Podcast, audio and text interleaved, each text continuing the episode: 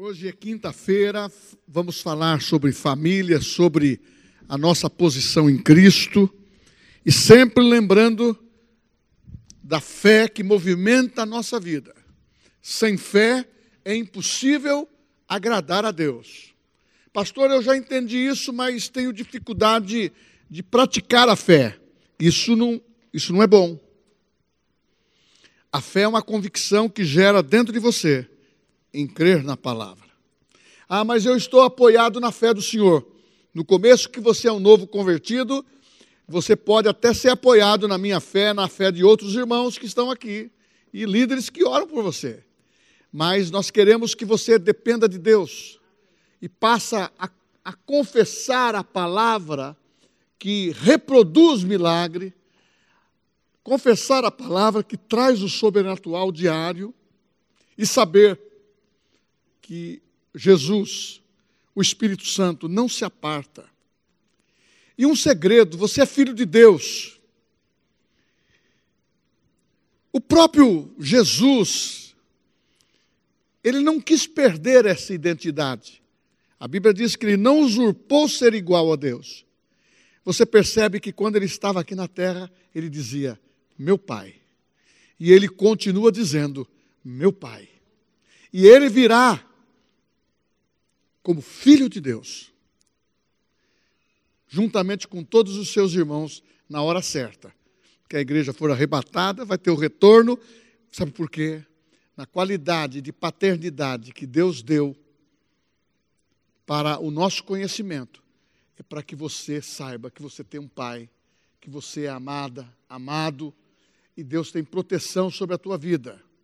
E a cobertura de Deus nunca vai se apartar de você. É como na chuva. Você precisa do guarda-chuva para não se molhar. O guarda-chuva é uma figura de proteção. É a proteção de Deus. Aquele que habita no esconderijo do Altíssimo, a sombra do Onipotente descansará. Descansa, irmão. Porque a palavra estando em você, você pode ter tudo o que você deseja, tudo que você ora, tudo que você determina para ter dentro da vontade de Deus. A vontade de Deus, ela é clara para os filhos. Tratando de família, eu quero trazer você para um texto de Êxodo. Eu vou ler dois textos. Êxodo, capítulo 7 e Êxodo, capítulo 10.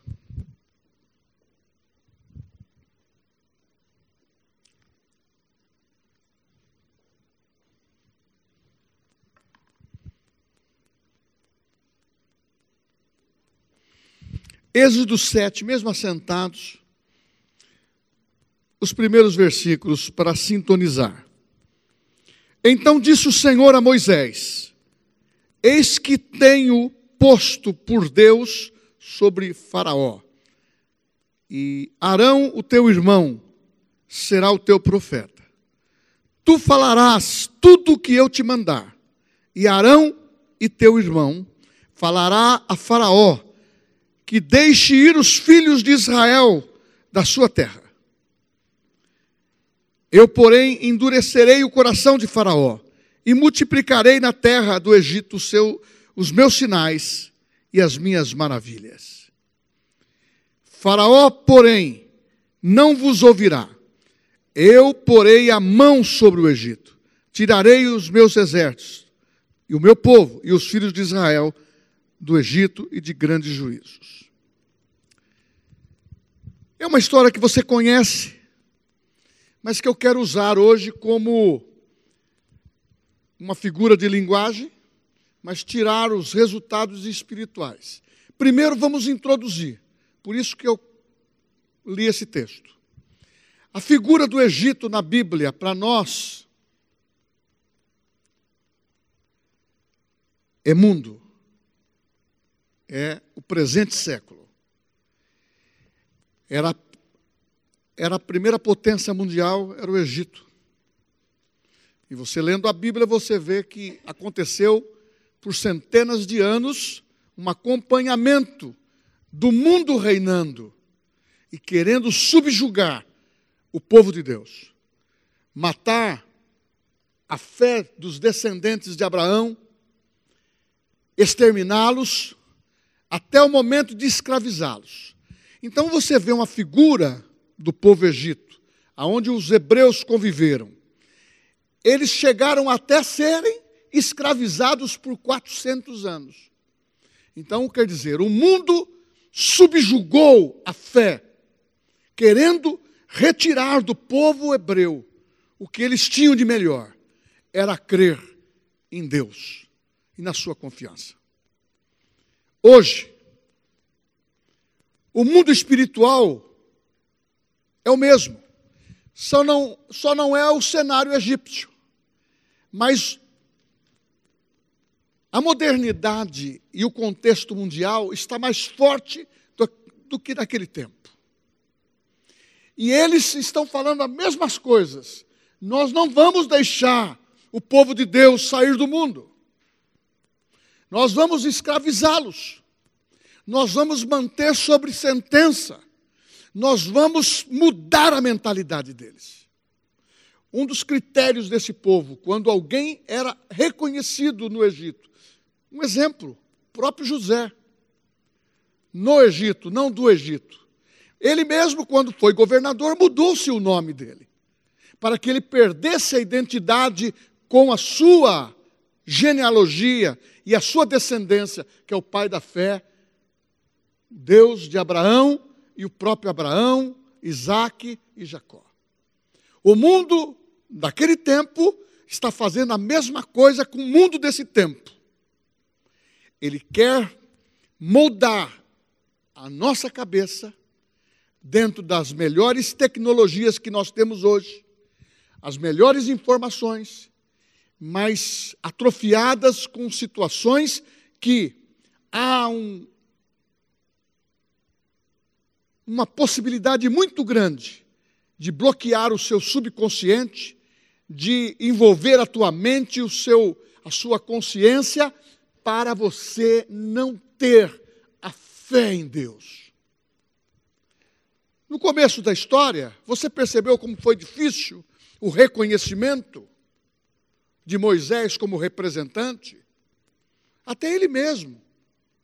Eu não sei falar. Deus colocou Arão como o seu profeta, a fala. Uns falavam que ele era gago, podemos dizer que ele tremeu na base. Um homem que viu a sarça ardente, viu Deus manifestar sua glória no Monte Sinai. Tremeu, porque o mundo quer fazer, nós que somos filhos de Deus, tremer e perder a nossa identidade.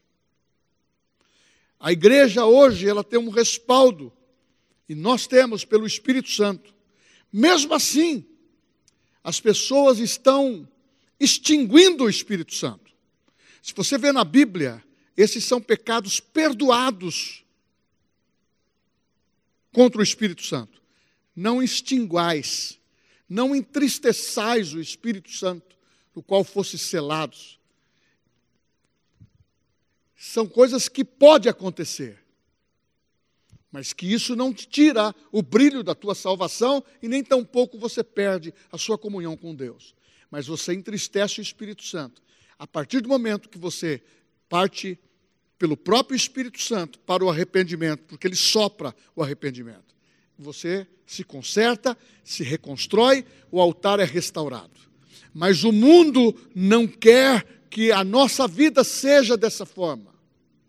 Ele quer destruir a mente, consciência, cauterizar e trazer aquela identidade de lá, do Egito, para uma identidade para o Egito atual. Porque hoje o sistema é de escravidão. É sofisma, é pensamento, é ideologia, é pressão. E pensando sobre isso, eu vou tratar do tema como ser preservado a família nesse mundo tenebroso. Nesse mundo que está escuro, que está em trevas. Como preservar a família se o mundo jaz no maligno? E nós hoje estamos dando muita importância a uma psicologia moderna que tira muitas vezes a identidade dos nossos filhos. Eu mesmo sou uma experiência viva nisso. Quando a minha filha Juliana teve um probleminha com uns 12 anos, de uma enfermidade, eu relutei. Eu tenho relacionamento com psicólogos cristãos, médicos, eu não, não tenho oposição a isso. Mas eu percebi na segunda, terceira consulta dela, que a mulher estava trazendo uma, direcionando para ela depender dos conselhos dela, que contrariava a palavra e ter dificuldade de ouvir a mãe e o pai, mesmo pré-adolescente. Imediatamente eu tirei. Sabe por quê? Que se roubar a nossa mente, se roubar o nosso coração, se minar, nós ficamos presos. É o que acontecia lá. Leia na tua casa. Deus endureceu o coração de Faraó, mandou nove pragas. Então, aqui, como que Deus manifestou para que o mundo, o maligno, tivesse uma impressão definitiva do que significa Deus perante o povo de Deus?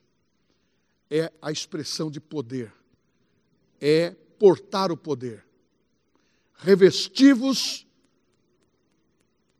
de poder, revestivos da graça do Espírito Santo.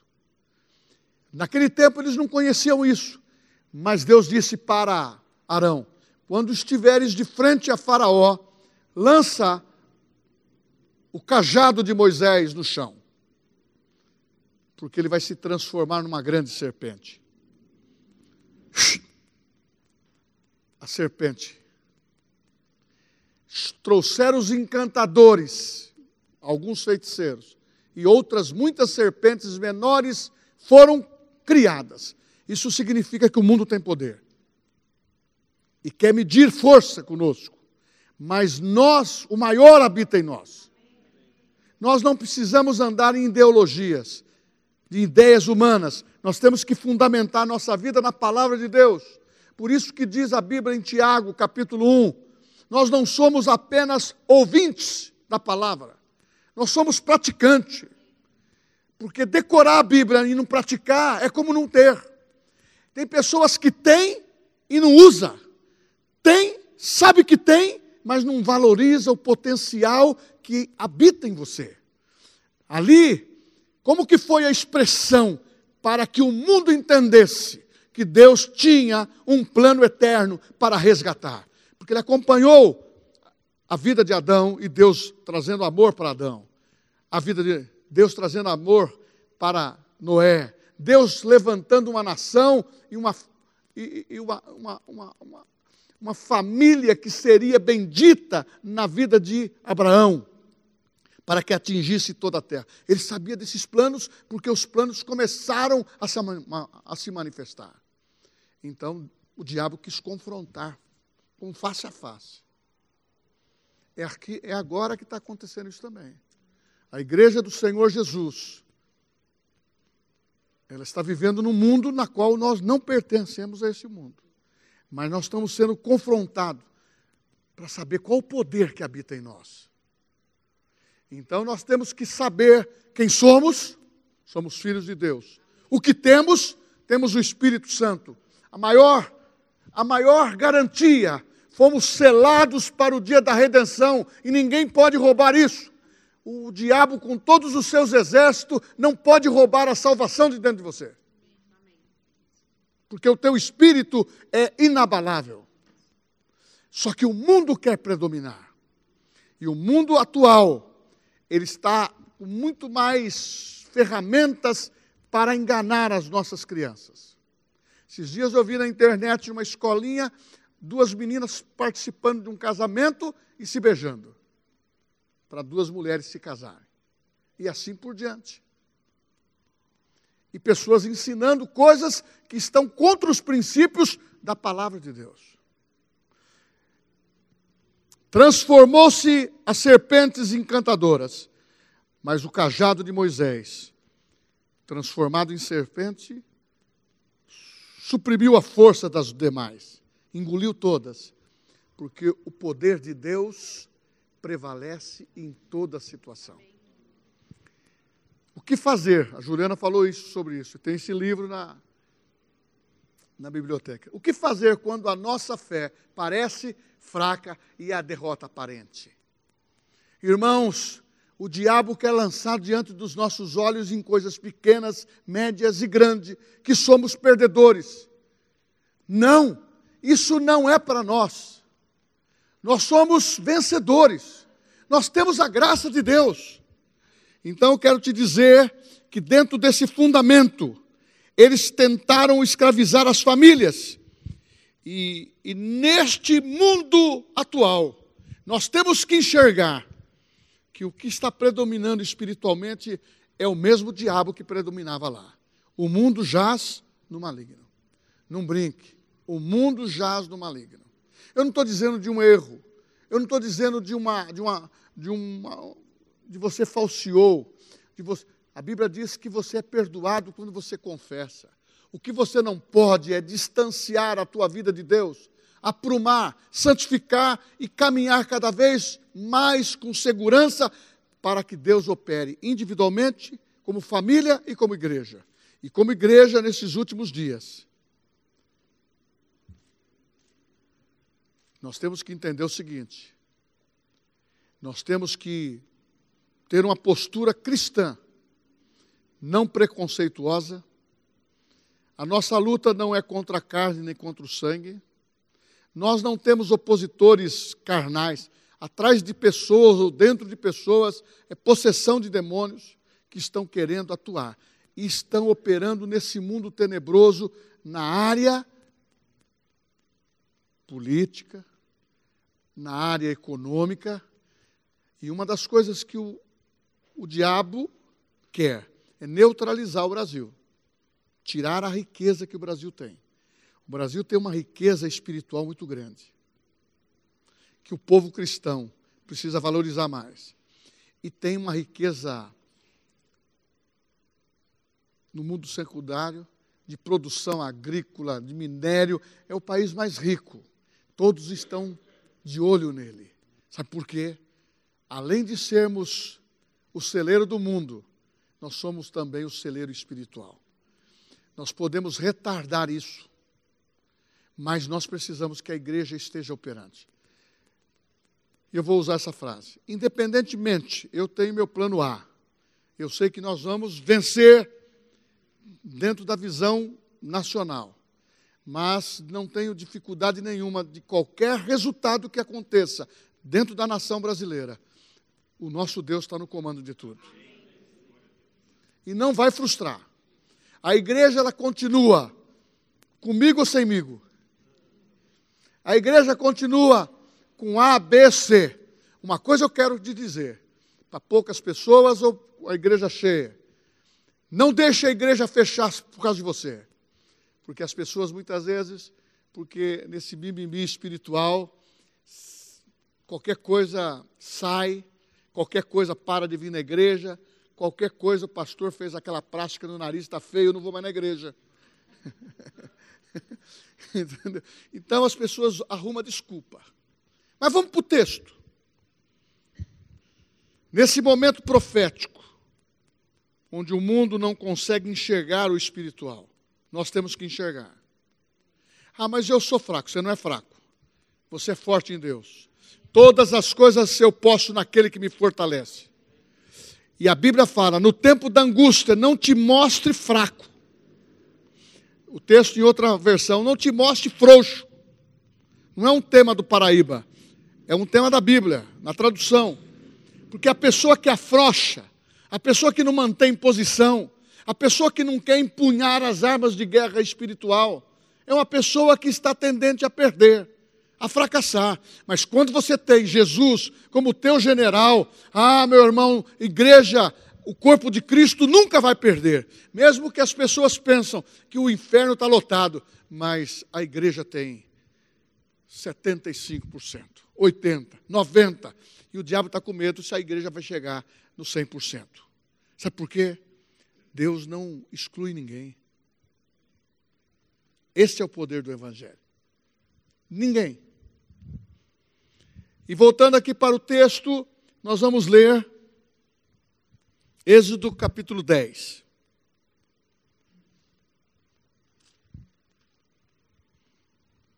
Vinte e um.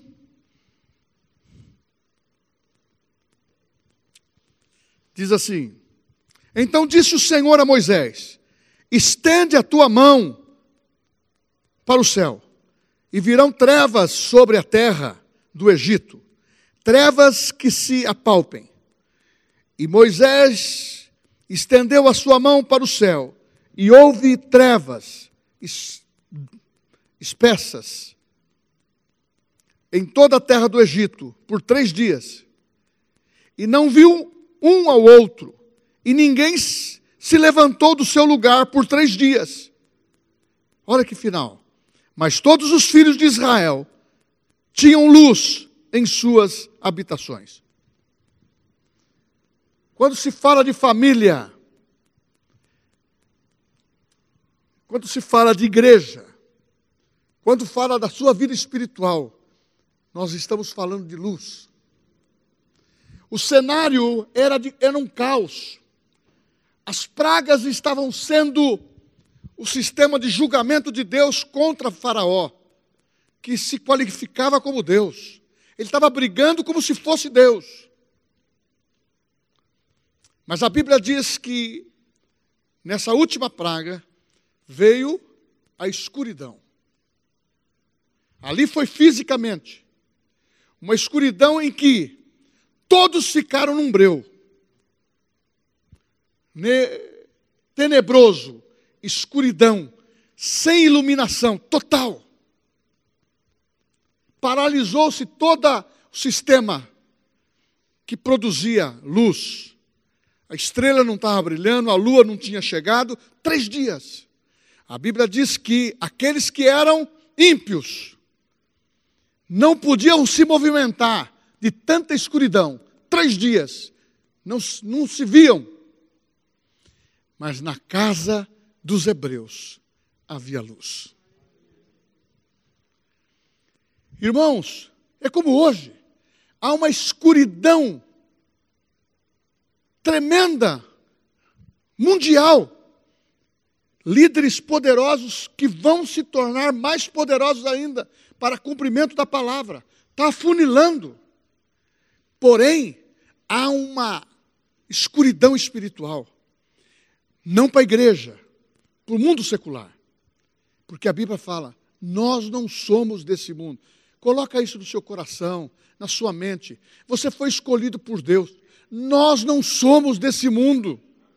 Talvez a nossa carne deseja alguma coisa. Sabe por quê? É a parte mais inferior que fica no trato. Por isso que nós temos que crucificar a nossa carne. Pastor, o senhor faz isso? Eu faço isso diariamente. É necessário. É preciso. A gente ensina que há fraquezas espirituais, debilidades da fé, deficiência da fé para alguns, ou fraquezas que só você sabe qual é o seu pecado de estimação, seu mimo que você guarda. Deus sabe a sua fraqueza. Mas nós precisamos, se porventura errar, nós temos um advogado perante o Pai voltar logo para o centro, para que o diabo não tome partido, para que o diabo não sobrevenha para tomar partido a seu favor contra aquilo que nós queremos esconder. O acerto, você não precisa ir para o confessionário. É você e Deus. Se confessardes os vossos pecados, Ele é fiel e justo. E o sangue de Jesus Cristo nos purifica de todo pecado. Mas o povo de Deus estava escravizado. Tinha o pai Abraão. Nós estamos há, há seis mil anos deles. A história de Abraão como pai da fé, ela contagia o nosso coração, porque é verdade. Eles estavam apenas, basicamente, 800 anos. Eles ficaram presos 400 até menos na conta. Eu não fiz essa conta. já estavam querendo anular a confiança que eles tinham naquele Deus que transmitiu dentro da paternidade, dentro daqueles homens e famílias todas que guardaram a palavra. Eles estavam escravizados. E quando você está escravizado, esse mundo pode nos escravizar hoje espiritualmente, a gente tirar os nossos olhos de Deus, da palavra, e facilmente ser enganado. Você sabe que se eu não orar, não ler a Bíblia, não consagrar minha vida, esfria? Você também. Se isso acontece comigo, acontece contigo também. Você entendeu por que, que Jesus se ausentava para orar? Mas ele era Deus. Mas ele tinha necessidade de orar. Porque quando você abastece a sua comunhão com Deus e a palavra está renovando a tua mente e você fala, a palavra cria. E a palavra é poderosa. É aonde você vai vencer. Mas aquele povo não, eles só estavam murmurando. E quando veio a crise, todos estavam prisioneiros. E agora, eu louvo a Deus nesses últimos dias, que a igreja se levantou com força e a igreja está se levantando e tirando muitos que estão dormindo. Por isso que Paulo fala assim: desperta, tu que dormes. Des... Desperta, tu que dormes. Levanta-te dentre os mortos e Cristo te iluminará. Nós precisamos ter revelação, é lendo a Bíblia. Sabe por quê? Nós não podemos ser, sermos prisioneiros dos nossos próprios pensamentos. Nós não podemos ser prisioneiros por não ter fé, enquanto nós estamos falando de fé diariamente. Nós temos que firmar os nossos passos. E lá, três dias ficaram nas trevas. O dia se converteu em trevas. As trevas, a parte noturna, ficou mais negro ainda. Eles não podiam andar, porque não viam nada mas na casa dos hebreus havia luz. Irmãos, quando eu li isso, eu falei: Senhor, o Senhor tem dito que na nossa casa a graça, a prosperidade, a cura, a segurança, porque tem a luz. Por isso que a Bíblia diz: lâmpadas para os meus pés é a tua palavra. Sabe por que, que fala isso? Lâmpada para os meus pés é a tua palavra. Porque o povo, no tempo de Jesus, a região montanhosa, eles colocavam uma, uma, uma, uma lâmpada, um, alguma coisa, não lâmpada como nossa agora, uma, um objeto mais antigo, lamparina, e eles amarravam e para subir a montanha, para não cair e andar. Mas hoje, é o que segura a nossa vida. Ó, o que, que vai ser aqui para frente? Não sei. Se você não tiver o equilíbrio, você cai. Mas se você está na palavra, você equilibra. Hã? Estou gordinho, mas dá, dá para jeito. você pisa. E você anda. Só que quem sustenta a tua vida é as mãos de Deus. Isso que é fé. Ele manda para você andar. Anda. Eu não estou vendo nada na minha. Anda, dá o primeiro passo. É Ele que vai proteger você. É Ele que vai segurar você. E é assim que nós temos que viver. Porque a lâmpada, a luz da nossa casa. E Jesus falou uma coisa bem simples. Se os teus olhos forem bons, pela palavra, todo o teu corpo será bom e terá luz. Você já se deparou de um, dia que você ficou sem energia na sua casa? É horrível, né? Quem, quem tem vela na sua casa, hein? a gente tinha hábito de comprar uma velinha, né? né? Eu sei, irmão, não é para fazer nada de coisa estranha, não. Fica tranquilo, fica tranquilo. Na realidade, quando a luz foi criada, você percebe que hoje é um caos viver sem energia elétrica. É um caos seria viver sem a comunicação. É um caos, sabe por quê? Criou dependência. Mas aqui nós estamos trazendo para o espiritual. A, na nossa casa há iluminidade, há claridade. Na nossa casa há luz. Então, dentro da sua casa, como família, eles viram isso. Os seus filhos foram preservados. Quando passou o anjo da morte, só morreu o primogênito do povo de Faraó. O povo do Egito, que era hum, representante do mundo, os primogênitos morreram, tanto os animais como pessoas. Mas na casa do povo de Deus tinha luz, tinha proteção.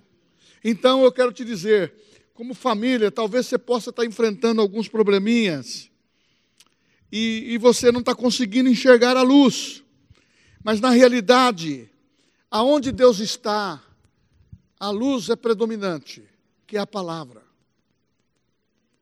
Deixa a palavra iluminar a tua vida, clarear dentro de você. Sabe como era Adão naquele tempo? Ele tinha um corpo incorruptível. Ele foi preparado para viver eternamente. O corpo dele era luminoso, brilhava. Quando Deus vinha na viração do dia, já enxergava Adão. É como ele faz conosco, como igreja. Quando ele está operando, a igreja está orando, e você é um filho, o Espírito Santo está dentro de você, você tem a luz, o fogo do Espírito Santo, ele bate os olhos, já te viu. O diabo, quando passa, ele olha, não vou, eu não vou combater aquele povo, porque ali só tem crente batizado no Espírito Santo. Irmãos, parece uma brincadeira, mas não é. É assim que o diabo vê. Ele vê uma pessoa de 100 anos, que é batizada no Espírito Santo, está louvando a Deus ainda, está com. A... Ele vê uma pessoa cheia da graça. Ele não vê uma mulher ou um homem de 80. Ele vê um espírito inabalável. Certo, ancião? Estou poupando a sua.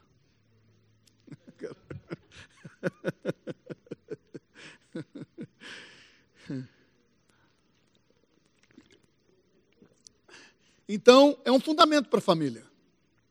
Sem, sem luz, a sua família, a minha família vai para a escuridão. Por isso que nós temos que ser o farol.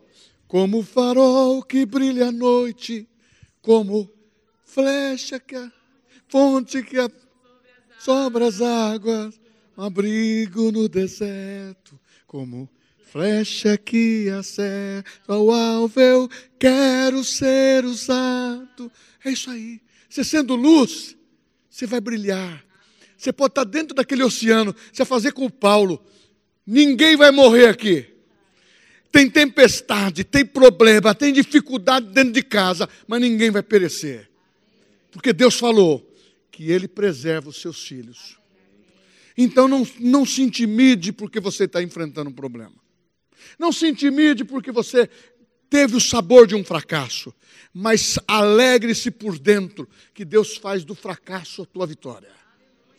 Ah, eu aprendi isso. Minha mãe era analfabeta, mas ela falava: errar você pode. Agora, persistir no erro é burrice.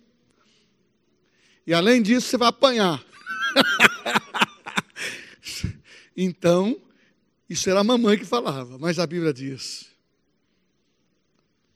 arrependei-vos e convertei-vos, e sejam cancelados todos os vossos pecados. Irmãos, é o, é o melhor presente. E família, ela precisa de fundamento. Se tem luz dentro de casa, mas a luz precisa ter a estrutura. Aí você consegue ver o alicerce. Aí é Mateus capítulo 7, que fala que o, ali há um homem prudente e um homem, e um homem prudente. O imprudente e o prudente. O, aquele que constrói a casa na rocha, com alicerce, e aquele que constrói a casa na areia. Aquele que é imprudente quer manter as aparências, mas aquele que quer manter solidez, ele diz: Eu preciso de Deus. Eu preciso de um remédio para o meu casamento. Eu preciso da palavra. Eu preciso de um, um conselho para seguir. Eu preciso que alguém me puxe a orelha no sentido, no bom sentido, orientando. Que muitas vezes a gente deixou de ouvir os pais. E aí tem umas consequências. E agora nós temos filho, nós temos neto, e nós temos que, irmãos, nós temos que ter uma posição de fundamentos que são inegociáveis. Mas se porventura houve falha, tem possibilidade de restauração. Eu quero que você saiba que eu não estou vendendo de graça o Evangelho, porque o Evangelho não se vende, ele é gratuito. A salvação, a tua estrutura, a tua vitória veio de Deus. Mas o que precisa é fundamento. E eu creio no Deus da segunda oportunidade, da terceira. E alguém pode falar: puxa vida, o pastor está induzindo alguém a pecar. Não, eu quero que você saiba que você nunca vai ser excluído daquilo que Deus tem para a tua vida. E volto à introdução: o mundo espiritual, ele quer nos cegar. Ele quer que nós façamos o que fez lá Isaú. Eu quero comer não importa a minha primogenitura. Tem muitos crentes que é assim, eu quero fazer o que eu quero fazer agora, e ele presenteia o diabo, você vai reinar na minha vida mais dez anos. E a gente sofre a consequência disso.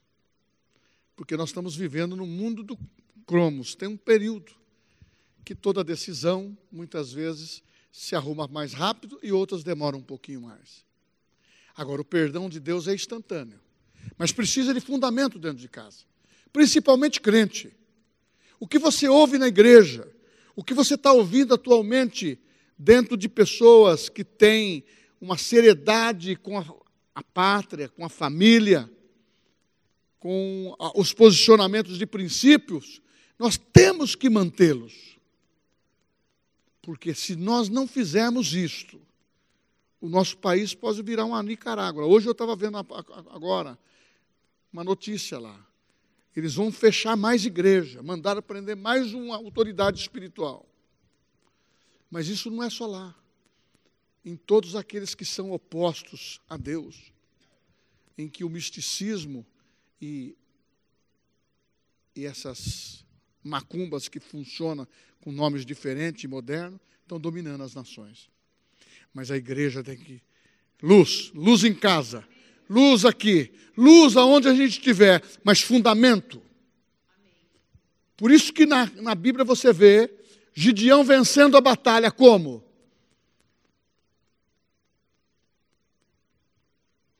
Com as armas de guerra na mão e observando se há inimigo. Nós não estamos numa guerra espiritual, nós estamos num combate da fé porque o diabo já foi vencido. É isso que ele quer trazer para a igreja. Você entrar num, numa guerra espiritual, perder tempo com isso. Mas a Bíblia fala para o, o povo de Deus: se sujeitai-vos a mim. Sujeitai-vos a Deus, resistir ao diabo, e ele fugirá de vós. Não é resistir os diáconos, fugirão de vós. Resistir ao diabo. Não é resistir o pastor, é ao diabo. Mas a Bíblia fala que quando você tem autoridade, você anda como príncipe. Lembro agora de Raabe que foi perdoada porque preservou os espias. Ela estava andando com o povo de Israel olhou e viu um príncipe chamado Salmão, não é peixe, o moço era, chama o nome dele. E ela se casou com ele e entrou na genealogia de Jesus. Irmãos, nas mãos de Deus, aquilo que é impossível é possível. História de vida, família, dinheiro, vida. A melhor credencial que nós podemos ter é ter luz dentro de casa, para os nossos filhos, ah, papai mamãe, seja um farol, coloca regras. Marido, faça regra para você mesmo. Mulher, faça regra para você mesmo. Não vou falar para uma. Porque não pode o marido fazer regra para a mulher, nem a mulher fazer regra para. Porque aí vai ficar sujeitando um ao outro de uma maneira como se fosse uma carga pesada. Mas crie hábitos para você funcionar como uma mulher de oração, um homem de oração, e que leia a palavra e que contenha a palavra. Precisa de luz dentro de casa. Precisamos de fundamentos. O que você ouve na igreja, nós temos que falar com muito carinho, com muito amor, de uma maneira ensinável. Porque quem manda na sua casa não sou eu. Eu não tenho poder de polícia e nunca vou ter. Porque esse não é o papel de um pastor, o papel de um pastor ou de quem está vivendo a espiritualidade da igreja, os líderes e todo, é ensinar a palavra. Porque o Espírito Santo quer que você entenda, filho meu, abra o teu coração, entrega o teu coração. Nada forçado. Sabe por quê? Porque quando você faz isso voluntário, ele te ajuda. Isso que é fé. As coisas pequenas você faz. As coisas grandes é Deus que faz. Precisamos de luz, precisamos de fundamento e precisamos também que o relógio pare. Nós precisamos do altar. Pastor, nós estamos orando agora pela pátria. Você percebeu? Vamos, vamos, vamos sondar o nosso coração. Que nós estamos orando pela pátria agora que apertou o negócio. São poucos que oram. E a igreja descobriu isso. Que tem que orar pela pátria.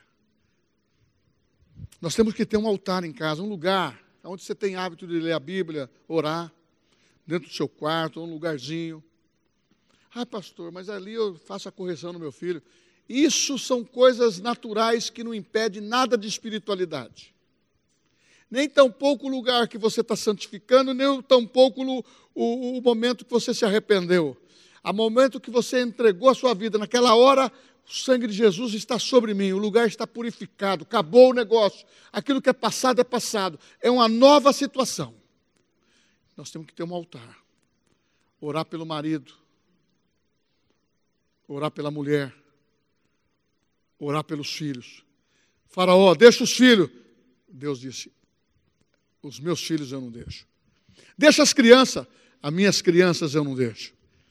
Os que são, sabe o que é valioso para nós? são os nossos filhos. São herança. Pode andar aonde for, mas vão voltar. E aqueles que estão presentes vão manter. E aqueles que erraram, nós não podemos jogar fora. Tem que ser restaurado para manter a vida com Deus. Sabe por quê? Você não é o futuro da igreja, você é a igreja. Essas crianças que oram ali são a igreja do Senhor.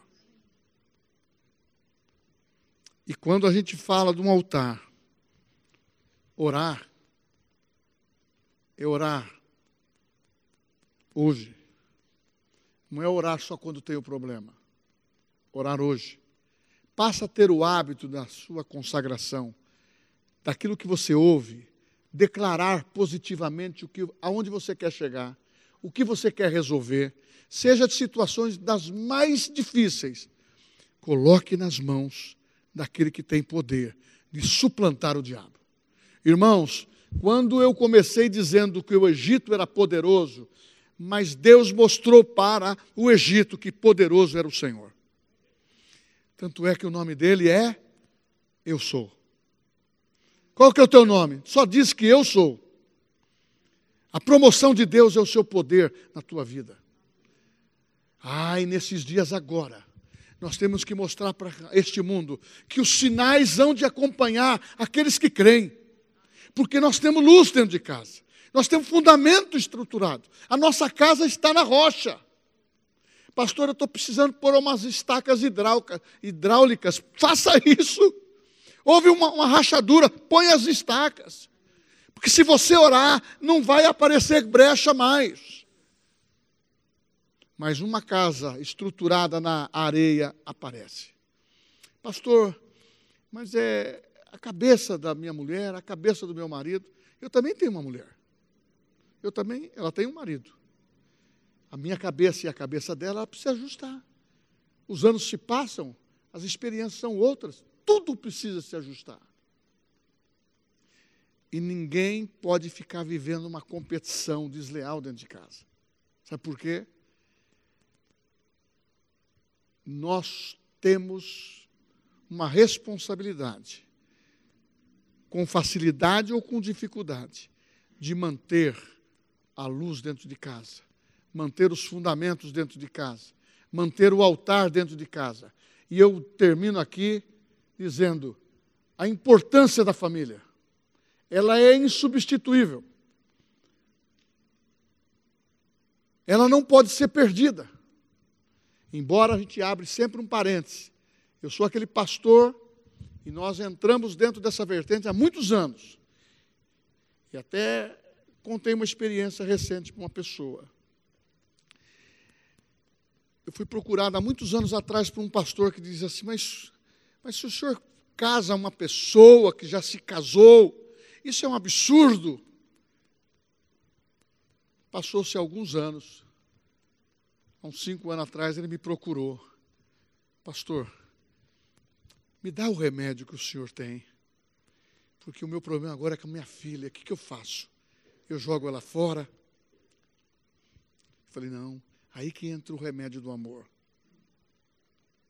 Se não houve restauração, nós vamos reconstruir a história.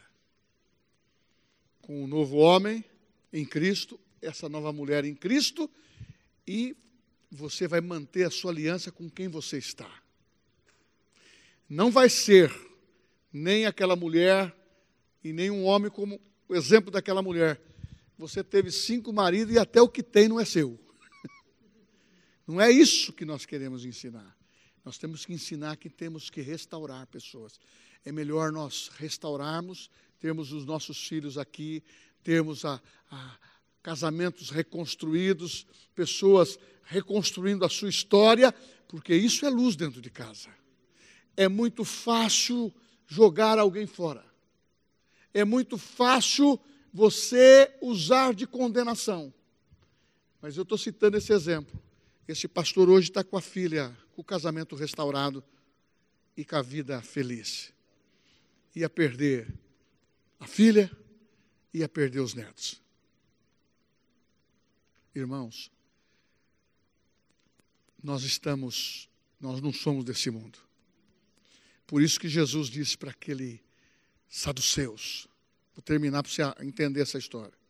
Saduceus é uma classe de judeus que não cria na ressurreição. Então eles chegaram em Jesus para colocá-lo na parede, com um tema assim: Mestre, com qual marido essa mulher vai ficar nos céus? Que se ela já casou várias vezes. Porque no povo judeu tem o levirato. Dentro da família pode suceder, o irmão suceder o casamento. E ele, eles eram tão espirituais, Jesus disse: nos céus não se casam e não se dão em casamento. Nós somos como anjos. Não são assexuados. Irmãos, esse negócio que a gente tem desejo é aqui nesse mundo. Sabe por quê? Os cinco sentidos estão operando. Mas o sexto, que é o Espírito Santo, ele nos deu uma revelação que a nossa família é vitoriosa porque tem luz dentro de casa. A nossa família é vitoriosa porque tem fundamento. A nossa família é, é, é vitoriosa e é importante porque tem altar. Tem pessoas que hoje, até para falar contra, falam assim: Jesus não era casado. Por que, que eu estou mencionando nisso? Isso são conceitos do mundo, para querer fazer um jogo de palavras, de situações, para tirar a gente da verdade. Querido, Jesus disse assim: tira o travessão dos seus, dos seus olhos, antes de julgar o seu irmão. O irmão, nós temos que estender o amor, a oportunidade de restauração de vida. Isso é igreja. E eu vou terminar dizendo: como que eu posso preservar a minha família nesse mundo tenebroso que jaz no maligno? Tendo Cristo, tendo salvação, falar do amor, cantar alegremente e dizer: eu na minha igreja, eu tenho amor, tenho paz, tenho a palavra. Eu na minha casa, eu tenho a luz da verdade. Eu sou cristã, eu sou cristão. Eu tenho um testemunho a zelar e eu tenho uma história para reescrever. eu sou o que a Bíblia diz que eu sou, eu tenho o que a Bíblia diz que eu tenho, eu posso o que a Bíblia diz que eu posso, eu tenho uma história a viver de vitória todos os dias. Então, o teu potencial, o que você tem, é Deus que te deu. Valorize, e você é muito importante. Amém? Vamos cantar aquele louvor. Cadê meu roxinol? é, o louvor. Há uma dança de vitória nos meus pés. Uh, aleluia. Aí você aquece. Vamos ficar em pé? Você entendeu a palavra? Uma coisa eu quero te dizer. Hoje nós vamos entregar. Quem não pegou a cartilha sobre orientação, aqui não fala de partido, aqui não fala de, de quem você vai ter que votar, aqui fala que você precisa defender os princípios, escolher um candidato que é cristão e que apoia os princípios da família, os princípios espirituais, é contra o aborto, é contra a ideologia de gênero. Quantos não receberam? Já não recebeu? Então, faça favor. Aqui, já, vem aqui, Robinho. Você está tão bonito assim, com esse óculos aí, tá. É, eu vejo, velho. É. Glória a Deus. Há uma dança de vitória? Glória a Deus. Arrebataram? Cadê? Oh, Jesus. Senhor, ela chegou. Oh, aleluia. Há uma dança de vitória em meus pés. Vamos lá. Oh, glória a Deus. Você quer cantar um outro mais? Ou quer cantar um pupurri do pastor? Já canta já também. Vamos lá, canta essa aqui. Glória a Deus. Irmãos, eu quero que você saiba que você é importante. Pastor, você é importante. Você homem, você é importante. Você mulher, você é importante. Você é amado pelo Senhor. E saiba que nós vamos fazer a diferença nessa terra. Ah, porque quando Deus olha e vê essa, essa multidão de filhos de Deus, está dizendo: o mundo não predomina contra os meus filhos, porque eles sabem que não são do mundo, mas estão aqui para abençoar, curar, libertar, e os sinais vão seguir aqueles que creem. Eu creio. Aleluia.